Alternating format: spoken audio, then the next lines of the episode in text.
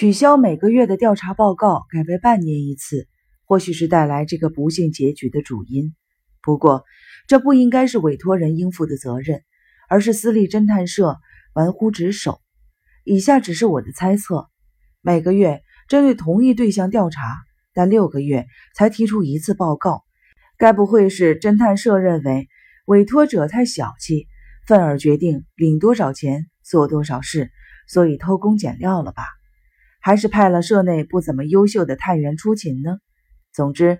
半年后的调查报告显示，房子依然是独自一个人守着空闺，并无任何的变化。生活费当然也是由妻子的娘家那边出的。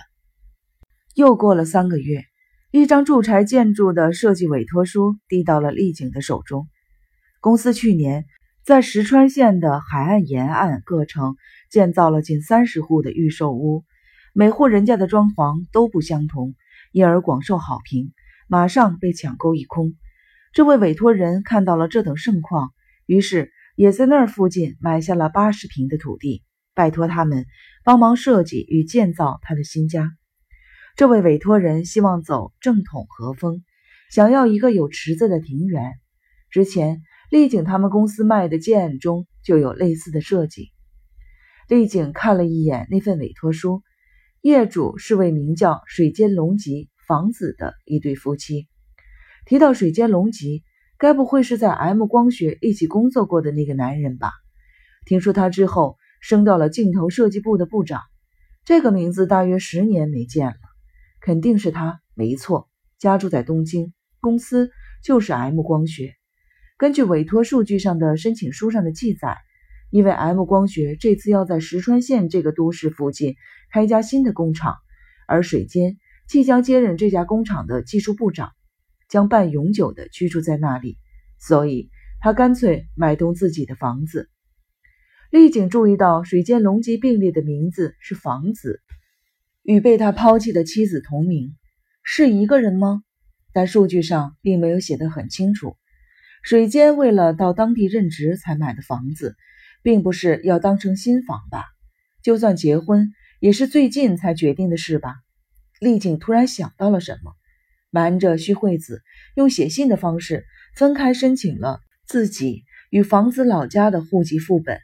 信封中附上了手续费，寄件人则添上了假名指定，寄到了邮局。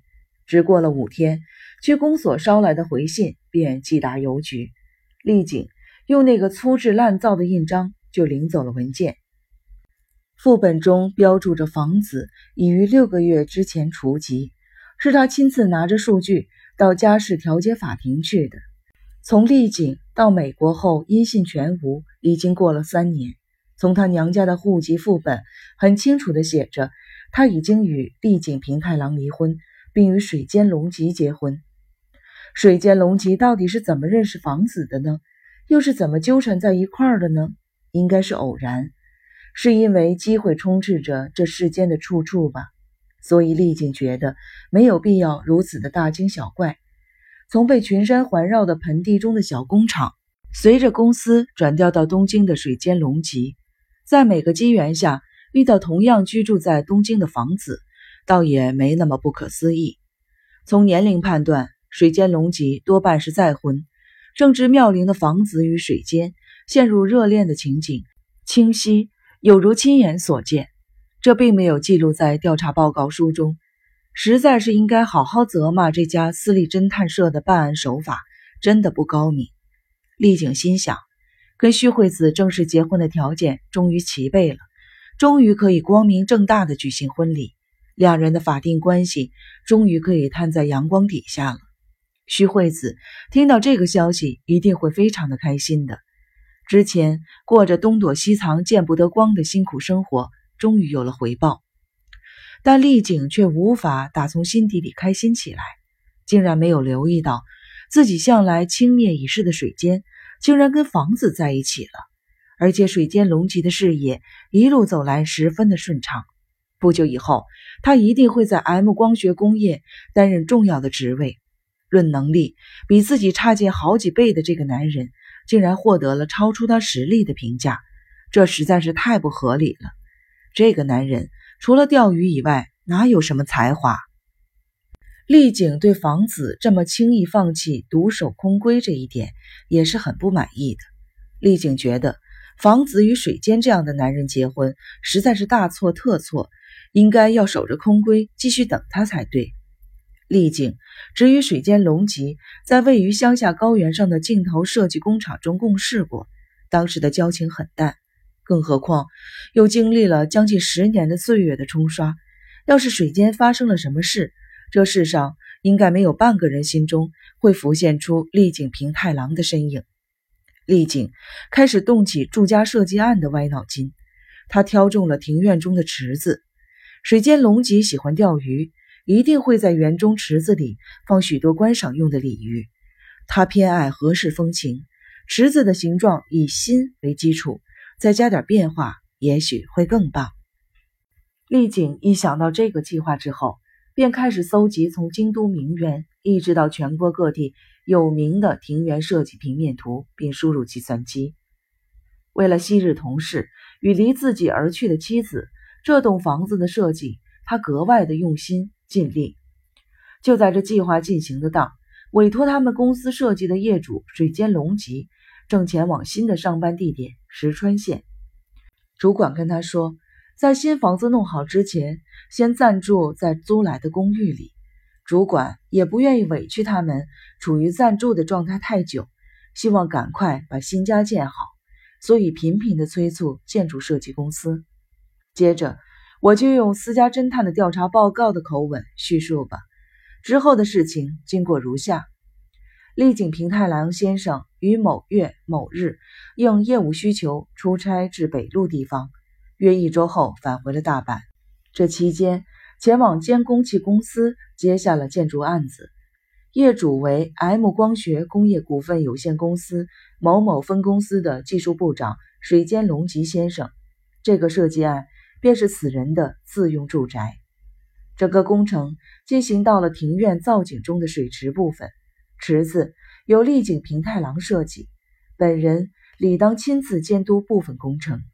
然而出差期间，此人的行动不明，疑点颇多，无法针对这点进行调查。水间隆吉住宅案完成后，业主并没有搬进来，因为水间隆吉在新居快落成前失踪了。有一晚，水间隆吉从工厂返回暂住的公寓途中，与亲友断绝了联系。有人目击水间与一名高个子男子同行在暗路上，一起。往日前才刚刚完工的新家方向走去，夜深光线昏暗，所以看得不是很清楚。半年前才跟水间结婚的妻子房子，因丈夫行踪不明，也没搬进新房，因为付不起建筑费用，建筑公司从他的手中将土地买下，建好的住宅转售给了别的买家。新住户很喜欢纯正的和式风格，特别中意庭院中的鱼池。房子回到了娘家，等着再度消失的丈夫回来。承接这栋刚落成屋的新住户搬进来还不到一年，他们的池子里放养的十几尾鲤鱼全变了色。主人猜测，应该是有什么原因让池水变浑浊了。飞鲤与锦鲤都是十分高价的鲤鱼，需要小心的呵护才能养得活。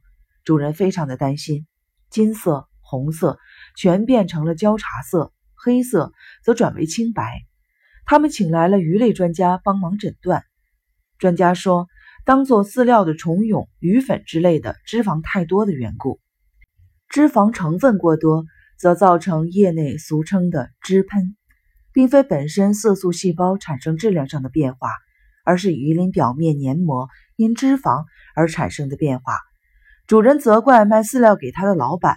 老板辩解道：“我们家的饲料才没有放脂肪呢。”他说：“养在自己家的鲤鱼跟金鱼没发生过这种现象，要不然换另外一种虫蛹跟鱼粉试试看吧。”结果还是一样，鲤鱼的颜色怎么都鲜艳不起来，鱼群更加没有生气了。反复思量了所有的可能性，忽然想到，一个月之前这里发生了地震。地盘略微的下沉，不只是这一带，连日本沿海地盘都略略的下沉。会不会是这个原因，让池子底下裂开，产生了缝隙或者裂痕呢？屋主不禁想象着底下被埋藏了什么东西，造成了脂肪浮出水面。于是，屋主雇来了一位园艺师。这位年轻的小伙子将池水抽了出去，除去底下的小石子，露出底下的水泥池底，发现到处都是裂痕。为了重灌水泥池底，他用十字镐破坏了铺在底层的水泥，挖掘出底下的土查看。土下赫然出现了一具白骨半露、半腐烂的尸体。腐烂的尸水从裂缝里渗入池水。鲤鱼会沾到脂肪的原因，终于真相大白。死者的身份由破烂斑驳西装上绣的名字“水间”即可判断。警察开始搜查这座池子的设计者与施工单位。丽景平太郎特地将水间隆起的尸体埋在水间拥有的全世界最幸福的住宅庭院中，这肯定是预谋的，想让房子。朝朝夕夕，独自一个人眺望着飘荡在丈夫白骨上头的庭中池水。现任屋主应该连想都不用想，马上就将这栋灭海的豪宅转手卖给别人了吧？本故事已经播讲完毕，感谢您的收听，我们再会。